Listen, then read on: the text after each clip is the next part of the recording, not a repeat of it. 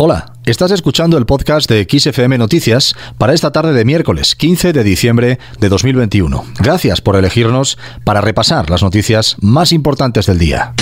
XFM Noticias con Julián Garbín.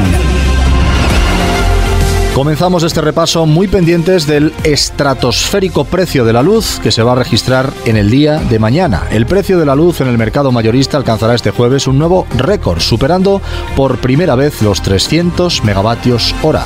300 euros el megavatio hora. Todo mientras el gobierno ha anunciado que prorrogará la rebaja de los impuestos en la factura. Escuchamos esto por boca de la ministra María Jesús Montero. Así hablaba hoy en el Congreso de los Diputados. Y le puedo decir también, señoría, que vamos a prorrogar la bajada de los impuestos que acompañaban la factura de la luz durante el primer cuatrimestre del año que viene, porque la fiscalidad para este Gobierno es un instrumento que nos tiene que permitir preservar el estado del bienestar y acompañar la situación económica. Eso es lo serio. Diga lo que diga la ministra, el caso es que la luz se venderá mañana un 39% más cara que hace tan solo una semana y será cuatro veces más cara que el segundo jueves de diciembre del año pasado. Con esta nueva subida y a falta de dos semanas para que acabe el año, el gobierno asegura que cumplirá su promesa de que a finales de 2021 los españoles paguen el mismo recibo de la luz que se pagaba en 2018, entonces el año más caro de la historia. En otras cosas, más anuncios del gobierno. La ministra de Derechos Sociales, que es Ione Belarra, ha presidido la que puede ser la última reunión del Consejo Territorial de Servicios Sociales y del Sistema de la Dependencia. En él se ha propuesto a las comunidades presentar a la Comisión Europa un programa único de lucha contra la privación de material que mejore y dignifique el acompañamiento a estas personas. La dotación de ayuda europea a ese programa saldría en su totalidad del tramo estatal de la asignación del Fondo Social Europeo Plus a España y sería aproximadamente de 563 millones de euros, explican desde este Ministerio de Derechos Sociales. Cambiamos de tema, el castellano, el idioma de Cervantes, sigue centrando la refriega política de estos días. El Partido Popular ha presentado mociones en ayuntamientos, diputaciones, cabildos y consejos insulares de toda España para condenar la campaña de acoso contra el menor de 5 años y su familia de Canet de Mar, en Barcelona, por querer estudiar al menos el 25% de sus asignaturas en castellano. Sobre el asunto, el líder del Partido Popular, Pablo Casado, ha acusado al presidente del gobierno, Pedro Sánchez, de no adoptar decisiones en favor de personas vulnerables, como es este niño. Así de contundente se expresaba Casado sobre el asunto en el Congreso de los Diputados. Insensibilidad, no contesta nada, pero ¿le parece normal que estos totalitarios estén atacando a un niño? ¿Para qué sigue un gobierno que deja tirados a los más desfavorecidos, a las niñas tuteladas por el gobierno socialista de Baleares que fueron prostituidas y se niegan a investigarlo? ¿A la menor abusada por el marido de Mónica Oltra mientras el gobierno socialista valenciano lo ocultaba? ¿A un niño de una indultada por usted que ocultaba agresiones sexuales? tanta chorrada de niñes y de huelga de juguetes y de bollos y, dibujos en euskera, pero usted deja desprotegido a los menores y además con su despilfarro les quita hasta la educación y les quita hasta el futuro de las pensiones.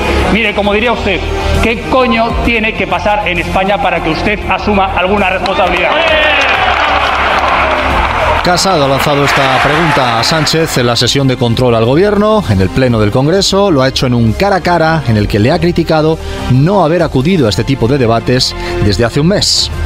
Seguimos en la materia lingüística, esta vez nos ocupamos del catalán y la futura ley audiovisual. Esquerra Republicana de Cataluña ha destacado como principales logros del acuerdo con el gobierno de Pedro Sánchez a este respecto que todas las plataformas tendrán que destinar parte de sus beneficios a producir contenidos en catalán y los demás idiomas autonómicos.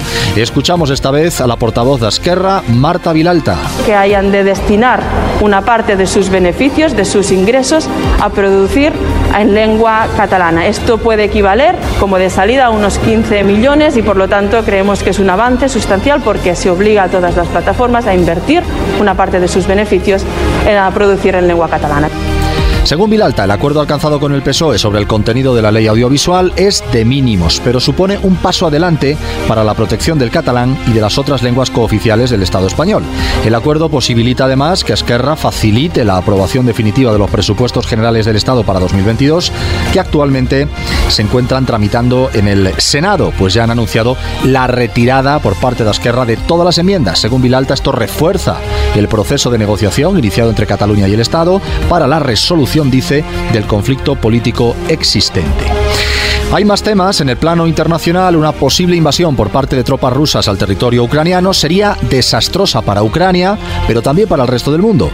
Es lo que ha dicho hoy la embajadora de este país ante la ONU en Ginebra, Yevenia Filipenko, quien ha urgido a que Moscú reduzca su presencia militar en la frontera. En una sesión especial del Consejo de Derechos Humanos de las Naciones Unidas sobre Ucrania, la representante de este país ha recordado que pese al alto el fuego en Donbass, en el entorno del este de Ucrania, las fuerzas rusas han lanzado más de 2.000 ataques este año. En ellos han muerto 65 soldados ucranianos y 261 han resultado heridos. Yo quiero luz de luna para mi noche triste, para sentir divina la ilusión que me trajiste Compañeros de profesión, amigos, representantes institucionales y cientos de admiradores han acudido hoy a la capilla ardiente de Verónica Forqué. Esta estaba instalada en el Teatro Español. Lo han hecho para rendir homenaje y despedir a una de las actrices españolas más queridas y reconocidas por el público y también por sus compañeros, por su gremio. Pedro Almodóvar, Paco León, Aitana Sánchez Gijón, Maribel Verdú, Susi Sánchez, María Barranco, Antonio Resines, Tito Valverde o José Luis Gómez, también representantes políticos como Miquel Iceta o la presidenta Isabel Díaz Ayuso, son algunas de las personalidades que han pasado por el velatorio, abierto desde las 11 de la mañana hasta aproximadamente las 4 de la tarde. Casi todos han recordado a Forqué, un mito del cine español, por su sonrisa y su alegría, pero la tristeza y la conmoción han sido los sentimientos dominantes por la muerte de la protagonista de títulos como La vida alegre o Sé infiel y no mires con quién. También Kika, la protagonista de estas películas, se quitó la vida el pasado lunes a los 66 años. Pedro Almodóvar, que contó con ella en películas como ¿Qué he hecho yo para merecer esto? o Kika, a cuya banda sonora pertenece esta canción de Chabela Vargas que escuchamos de fondo, la ha recordado como una actriz extraordinaria. Le escuchamos. Entonces yo recuerdo a Verónica siempre preocupada por todos nosotros, muy, muy, muy, muy amiga de todos, dándonos soluciones teníamos cualquier cosa.